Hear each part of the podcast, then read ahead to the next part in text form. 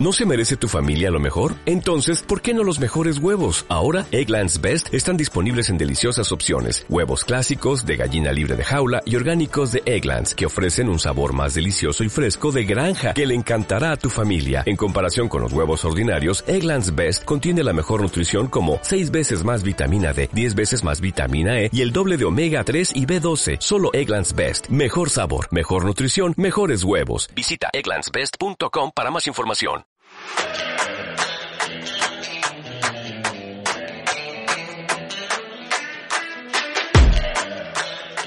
Adelante. Estás escuchando Invertidos con Carlos Luna.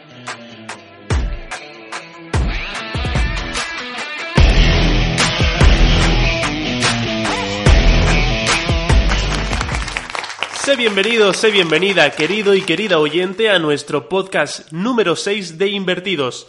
Te aviso ya de antemano que vengo con un catarro como una catedral, pero aún así, a por todas.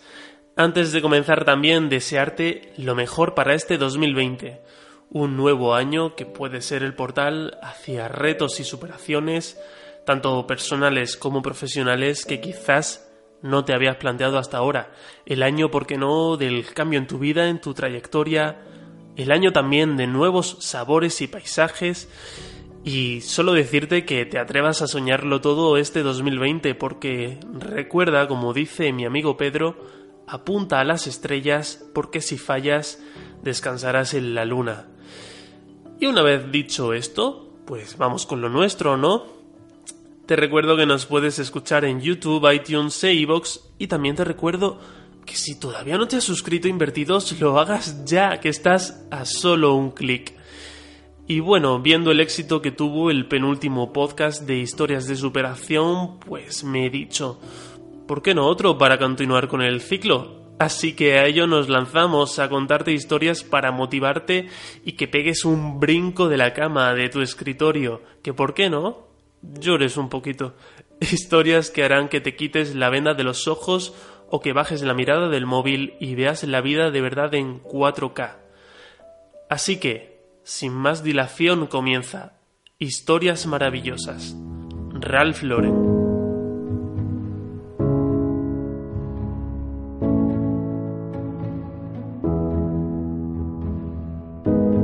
¿Polo Ralph Lauren?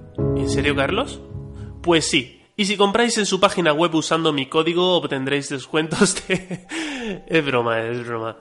A veces creemos que las marcas, las grandes empresas surgen porque sí, de la nada, o bien que forman parte de un enrevesado entramado empresarial que también surgió por arte de magia. Poquita gente conoce la historia de Ralph Lauren, así que mira, estás de suerte. Bueno, bueno, bueno, bueno. Para ir entrando en materia, te contaré que en la actualidad, a sus 79 años, la revista Forbes le estima a este diseñador una fortuna de 7 mil millones de dólares, gracias a su poderosa empresa global Ralph Lauren Corporation, que incluye las marcas de ropa que todos conocemos como Polo Ralph Lauren, Ralph Lauren Collection, Ralph Lauren de niños, Club Mónaco y tantas otras. Ralph Lifshitz nació el 14 de octubre de 1939. Era el tercer hijo de una familia de cuatro niños. Durante su infancia compartió cuarto con sus dos hermanos mayores. Sus padres, Frieda y Frank, eran judíos inmigrantes que habían huido de Bielorrusia y se habían instalado en el suburbio de Moshulu Parkway, en el Bronx, donde creció nuestro protagonista. Aprendió a escapar de los problemas de su familia sumergiéndose en las historias de las películas de vaqueros que veía. En su adolescencia recibió muchas burlas por su apellido.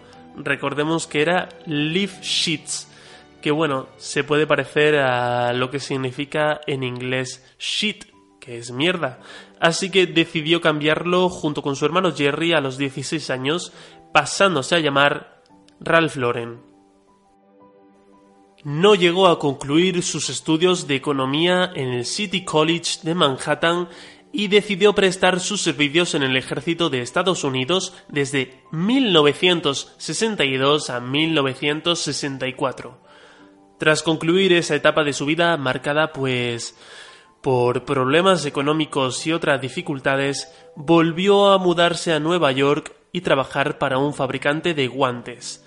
Más tarde consiguió un empleo en Brooks Brothers, que era una popular marca de ropa, lo sigue siendo hoy día, trasladándose a sus 28 años a Bo Brummel, fabricante de corbatas, donde persuadió al presidente de la compañía para que le permitiera comenzar su propia línea. Su interés hacia la moda le lleva a idear un modelo de corbata directamente opuesto al de la época, hechas a mano y de corte ancho, en esa época eran muy estrechas, usando materiales innovadores, llamativos y opulentos. Su idea era combinar el estilo clásico de los norteamericanos con el refinamiento europeo. Así comenzó su negocio en 1967 en una pequeña oficina en el edificio Empire State.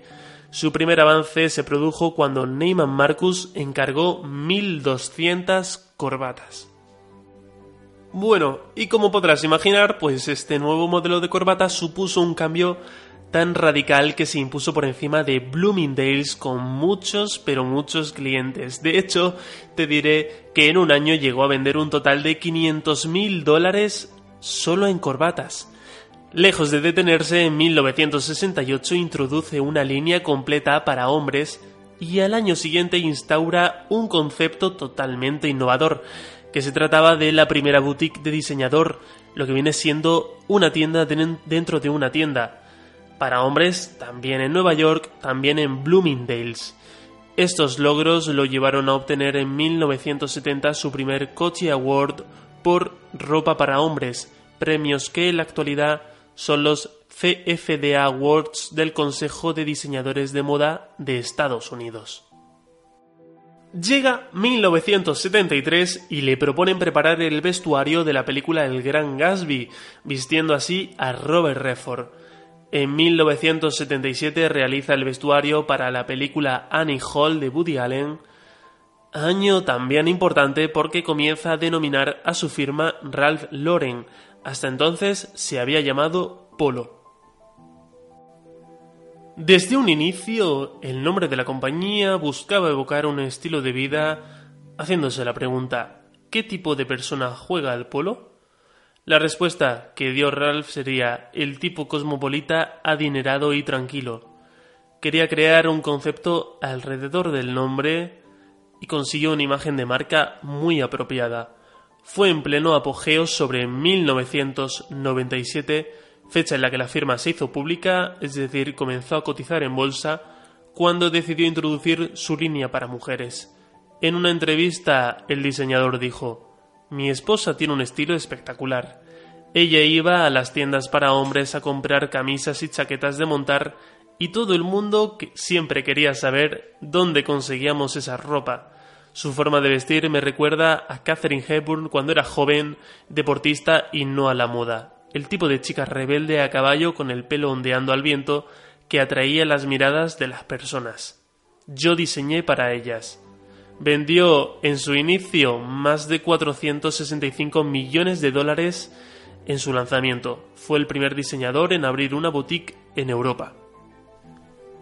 Me gustaría destacar antes de que se me olvide, tenemos que dar un pasito hacia atrás en el tiempo, que a principios de 1987 le fue descubierto un tumor cerebral benigno en abril de 1987 se sometió a una cirugía para estirparlo y se recuperó por completo.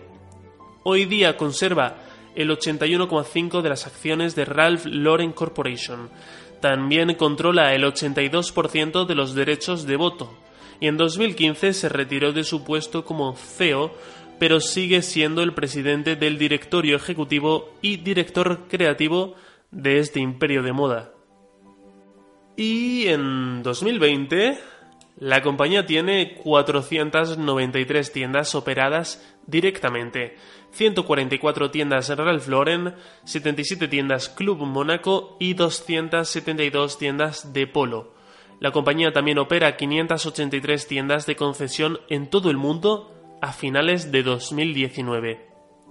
Durante los últimos 30 años, Loren ha apoyado la investigación del cáncer de mama cofundando en 1989 el Nina Hyde Center para la investigación del cáncer de mama en Georgetown.